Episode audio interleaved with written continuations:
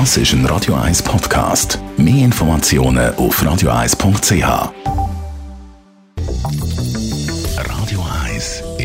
Immobilienwerkstatt. Wir reden mit dem Dr. Michael Schlumpf. Er ist Rechtsanwalt, spezialisiert auf Immobilienrecht. Und da nimmt uns natürlich Miete Wunder.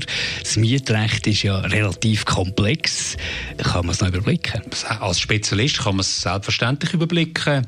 Ähm, als Laie, ähm, glaube ich, ist es schwierig. Ähm, also man kann nicht ins Gesetz schauen und dort etwas lesen und dann weiß man, wie es effektiv ist. Also überblickbar für, für einen Nicht-Spezialist äh, würde ich sagen, schwierig. Also der begegnet sicher jeden Tag wahnsinnig viele Fehler, die da Vermieter und Mieter machen. Was sind so die häufigsten beim Mietrecht? Mietrecht hat einen relativ hohen Anteil an formellen also so, äh, Vorschriften, die man muss einhalten muss. Speziell als auf der Vermieterseite gibt es ähm, formelle Hürden. Wenn sie die nicht einhalten, sind die Handlungen, die sie machen, ungültig. Äh, speziell äh, zu beachten sind dort Formularpflichten. Es gibt Formularpflichten, wenn Sie eine Kündigung aussprechen, beispielsweise, können Sie nicht einfach einen Brief schreiben, ich kündige, sondern Sie müssen vor ein amtliches Formular dafür verwenden.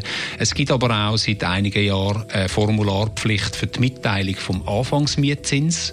Also wenn Sie einen neuen Vertrag abschließen, einen neuen Mietvertrag mit einem Mieter, dann müssen Sie zwingend dem das Formular abgeben, wo drin, wo drin steht, was der Vormieter für Mietzins gezahlt hat. Das ist das. Es gibt andere Formalien, äh, zum Beispiel, wenn man an einem, an einem Ehepaar äh, kündet, dann muss man beiden separat äh, ein Formular zustellen. Also es gibt relativ viele formelle ähm, äh, Vorschriften, die man genau muss einhalten muss, sonst äh, ähm, äh, kommt das nicht gut. Was ja immer noch ein Diskussionen gibt, ist der Mietzins, dass der verändert wird. Wenn darf ein Vermieter den Mietzins ändern, anpassen? Es gibt gesetzlich äh, vorgesehene Gründe, um den Mietzins äh, anzupassen. Also jetzt in einem laufenden Mietverhältnis. Am Anfang ist es ein bisschen anders, aber wenn ein Mietverhältnis läuft, dann gibt es gesetzliche Gründe. Der, der wahrscheinlich am bekanntesten ist, ist die Veränderung vom Referenzzins.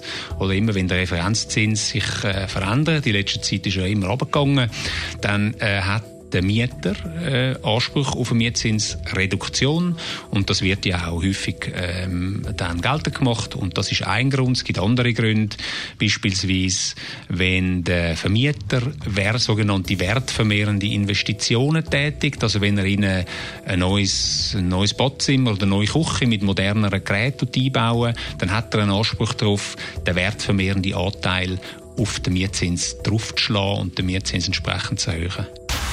Radio 1 Immobilienwerkstatt. Auch als Podcast auf radio1.ch. In Zusammenarbeit mit der Immobilienwerkstatt.ch in Küsnacht.